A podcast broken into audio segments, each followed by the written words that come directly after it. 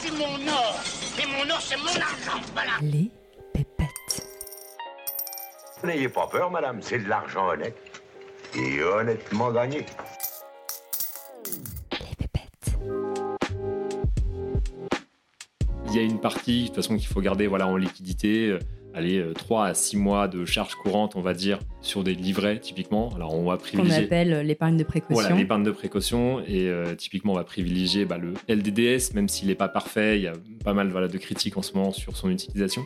Pourquoi il est privilégié? Parce qu'en fait, alors, une partie des investissements, quand vous déposez, mettons 1000 euros sur le livret euh, LDDS, donc est livret développement développement. durable et solidaire, vous avez 60% qui part à la caisse des dépôts et consignations, donc qui est en fait une sorte de banque d'État gérée par l'État français. Les 40 autres pourcents restent dans la banque dans laquelle vous avez votre euh, LDDS. Ces 40%-là, une partie sera utilisée pour euh, proposer des prêts. Et une partie des prêts qui sont proposés doivent servir la transition écologique ou le développement durable. Sauf qu'en fait, si on fait une partie de une partie, ça fait pas grand-chose. Et le reste, il est affecté à d'autres entreprises, mais dans lequel il n'y a pas de critères. Et pour la partie caisse des dépôts et consignations, en fait, tout ça est mis dans une sorte de pot commun avec le livret A. Euh, et donc, dans ce pot commun, on finance euh, le logement social, on finance euh, des activités de transition écologique, mais aussi tout un tas d'autres choses. Et donc, pourquoi c'est critiqué? C'est parce qu'en fait, aujourd'hui, il porte le nom livret développement durable et solidaire, mais il finance finalement assez peu le développement durable et le solidaire.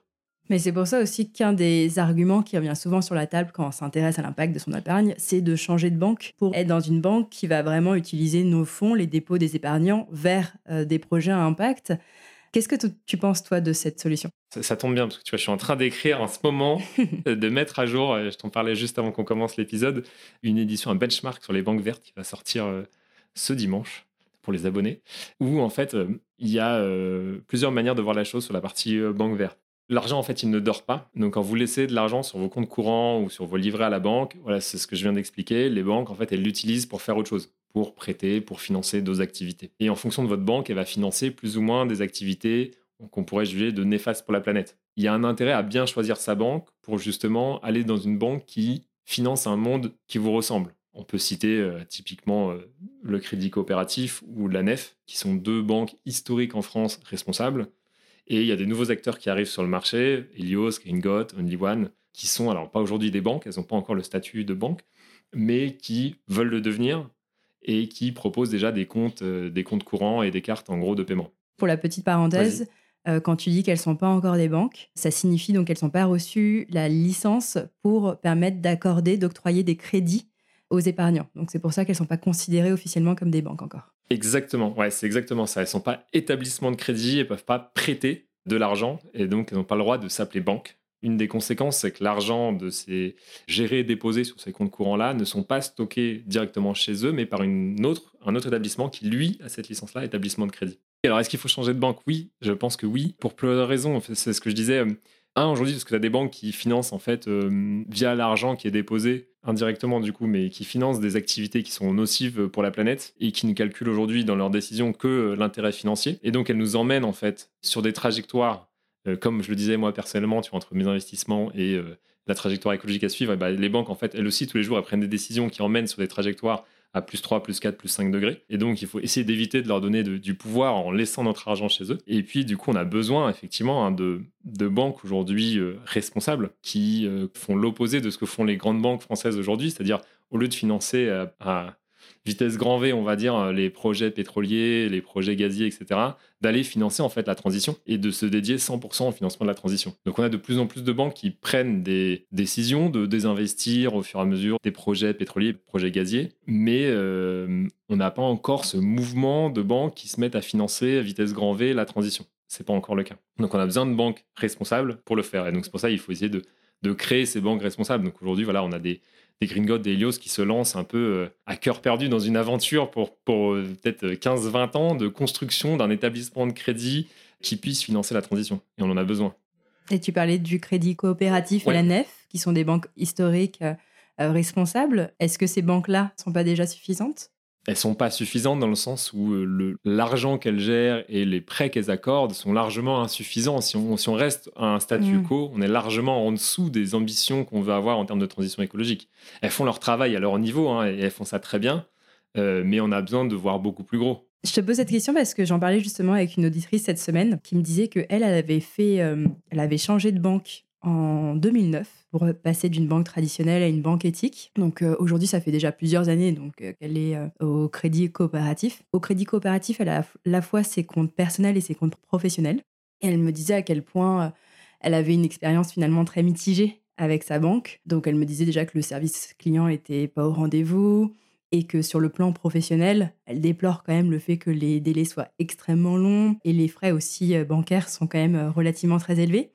Se posait quand même cette question légitime qui est de se dire mais finalement, euh, est-ce que ces inconvénients en valent la chandelle? Est-ce qu'on a vraiment un vrai mmh. impact en plaçant son argent dans une banque éthique? Plusieurs réponses. C'est vrai qu'on a été habitué à des niveaux de service euh, très élevés avec euh, les banques en ligne, etc. Et c'est pour ça d'ailleurs hein, qu'il y a des nouveaux acteurs qui viennent qui rentrent sur le marché. Si euh, Crédit Coopératif et la Nef avaient des propositions de valeur parfaites et répondaient à tous les sujets, je pense que beaucoup plus de gens seraient aujourd'hui clients là-bas. Et donc les, nouveaux acteurs qui viennent se positionner, ils apportent justement, ils essaient d'apporter cette expérience-là tout en ligne, parcours client, voilà au, au top. Et c'est sûr que ces banques historiques, elles sont pas parfaites. Après, si je veux prêcher pour ma paroisse, aujourd'hui, dans une bonne logique d'investisseur, on n'est pas censé laisser énormément d'argent dans sa banque, mais plutôt d'essayer de l'investir. D'un point de vue, je parle pour, pour les particuliers, pas forcément pour les professionnels, c'est un peu différent. Mais pour les particuliers, si on suit une bonne logique patrimoniale, on va dire, on va avoir effectivement un peu de liquidité sur son compte courant, un peu de liquidité sur peut-être un livret, et après le reste il sera investi ailleurs. Et si c'est investi ailleurs, la banque ne peut pas y toucher, elle ne peut pas en, indirectement financer autre chose avec. C'est là où effectivement euh, c'est intéressant de quitter sa banque quand on a beaucoup de liquidités chez eux. Si on a vraiment très peu, on peut se poser la question. Il y a peut-être du coup parfois des solutions un peu hybrides à trouver, c'est-à-dire pour mon compte courant, mes dépenses de tous les jours, je veux un, un niveau de service très élevé, donc je vais utiliser un compte euh, courant, voilà, par exemple de Helios ou Gringot, sans leur faire de la pub. Et puis pour par contre euh, mes livrets, etc., bah, je vais aller à la nef, au crédit coopératif, parce que de toute façon j'ai moins besoin d'y toucher, c'est pas un truc que je vais toucher tous les jours. Moi j'ai pas mal d'abonnés ou effectivement des gens que je vois euh, qui ont ce double système, qui en gros essaient de, avec un système pas parfait, essayent de trouver une solution un peu hybride, si on veut. Toi, quel est le système que tu as testé et dont tu es satisfait? Je fais partie de ce que les banquiers détestent. Je suis ce qu'on appelle un multibancarisé. Je pense que j'ai quatre banques différentes et j'ai pas forcément encore transféré mes comptes dans une banque éthique ou responsable. Ça fait partie de mes objectifs 2024. Tu es un cordonnier mal chaussé, Je suis un cordonnier mal chaussé. je me suis beaucoup occupé de mes placements et je me suis assez peu occupé de ma partie bancaire. Euh, mais du coup, j'ai pas beaucoup d'argent dessus en fait. C'est la contrepartie je place beaucoup mon argent et du coup, j'ai assez peu de flux. Euh. Donc, en, te basant sur les retours d'expérience que tu as, quelle banque peut-être tu recommanderais à la fois pour les particuliers, mais aussi pour les professionnels? C'était sa question qu'elle mmh, me posait. C'est, ça va dépendre vraiment des, besoins en fait. Effectivement, il y a des particuliers. Euh, alors, euh, le cas classique, tu vois, le célibataire qui paye juste son loyer, ses factures, il peut aller sur les comptes courants à impact, Helios, Green ça va très bien fonctionner. Et puis après, il, met, il, investit ailleurs euh, son argent, tu vois, en, passant par la crèmerie. Et pour les livrets, là, euh, moi, je conseillerais de le mettre quand même soit dans une, dans une banque éthique et responsable. C'est pas quelque chose qu'on va venir toucher normalement régulièrement, donc euh, on peut se permettre un peu de, hmm. de friction, on va dire, dans le parcours client. Parce que moi, j'ai regardé par exemple le livret de la Nef, qui est effectivement une banque intéressante parce que là, elle va nous montrer à la fin de chaque année dans quelle entreprise elle a investi concrètement grâce euh, au dépôt des épargnants. Donc, euh, elle fait vraiment preuve de transparence. On peut que la, féliciter et l'encourager euh, pour ce type de démarche. Mais en même temps, le livret, le taux de rémunération proposé sur ce livret est quand même très très faible. Il se situe entre 0,05 et 0,10% quand celui du livret A ou du LDDS classique, il va être en ce moment à 3 et c'est là où tu vois, je trouve que c'est pas facile de s'y retrouver parce qu'on a un peu un double discours. On nous dit qu'il faut placer son argent, investir pour battre l'inflation. Euh, d'ailleurs, Maëlle nous le disait dans ce podcast, l'utilité première de l'investissement, ça reste de battre l'inflation. Euh, donc quand on entend ça, bah, déjà, son épargne de précaution, on a plutôt intérêt à le mettre sur un LDDS euh, mmh. classique plutôt que sur un livret type la nef. Et en même temps, quand on veut aligner son épargne avec ses convictions, c'est là où on se rend compte qu'on n'a pas finalement d'autre choix que euh, d'accepter de perdre de l'argent pour ses valeurs. Exactement. Mais en fait, c'est Pardon, pas exactement. C'est pas, on va... je contredis ce que tu viens de dire. Euh, te fais pas avoir par mes, par mes questions. Exactement. Non, non. ce qui est vrai, et c'est aujourd'hui tout le problème, c'est qu'il n'y a pas de solution parfaite. Il n'y a pas la banque responsable qui propose un livret bien fléché, euh, avec un rendement garanti par l'État, 3%, etc., avec un service client au top, etc.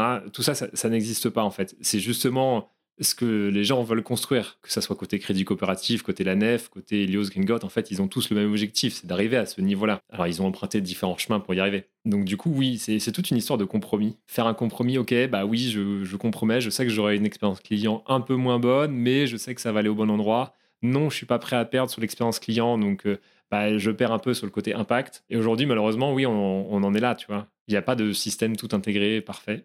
C'est bien le problème. Donc ouais, c'est un peu une histoire de compromis. Et c'est pour ça que je te disais, en fonction des cas, des situations, de là où les gens sont prêts à faire des compromis ou pas, il euh, n'y a pas une réponse unique en disant, bah, si tu veux mettre ton argent, changer de banque, va dans cette banque-là. Hmm. Typiquement, pour les pros, aujourd'hui, tout le monde n'accepte pas les comptes pros. Il y en a qui l'acceptent, il y en a qui l'acceptent pas. Il y en a qui ont des frais, etc., hyper élevés. D'autres, euh, voilà, ils ont des frais super bas, mais ils sont pas responsables. Euh, voilà, donc c'est toute une, une question d'équilibre. Ouais, mais comme tu dis, ça te demande de faire des arbitrages.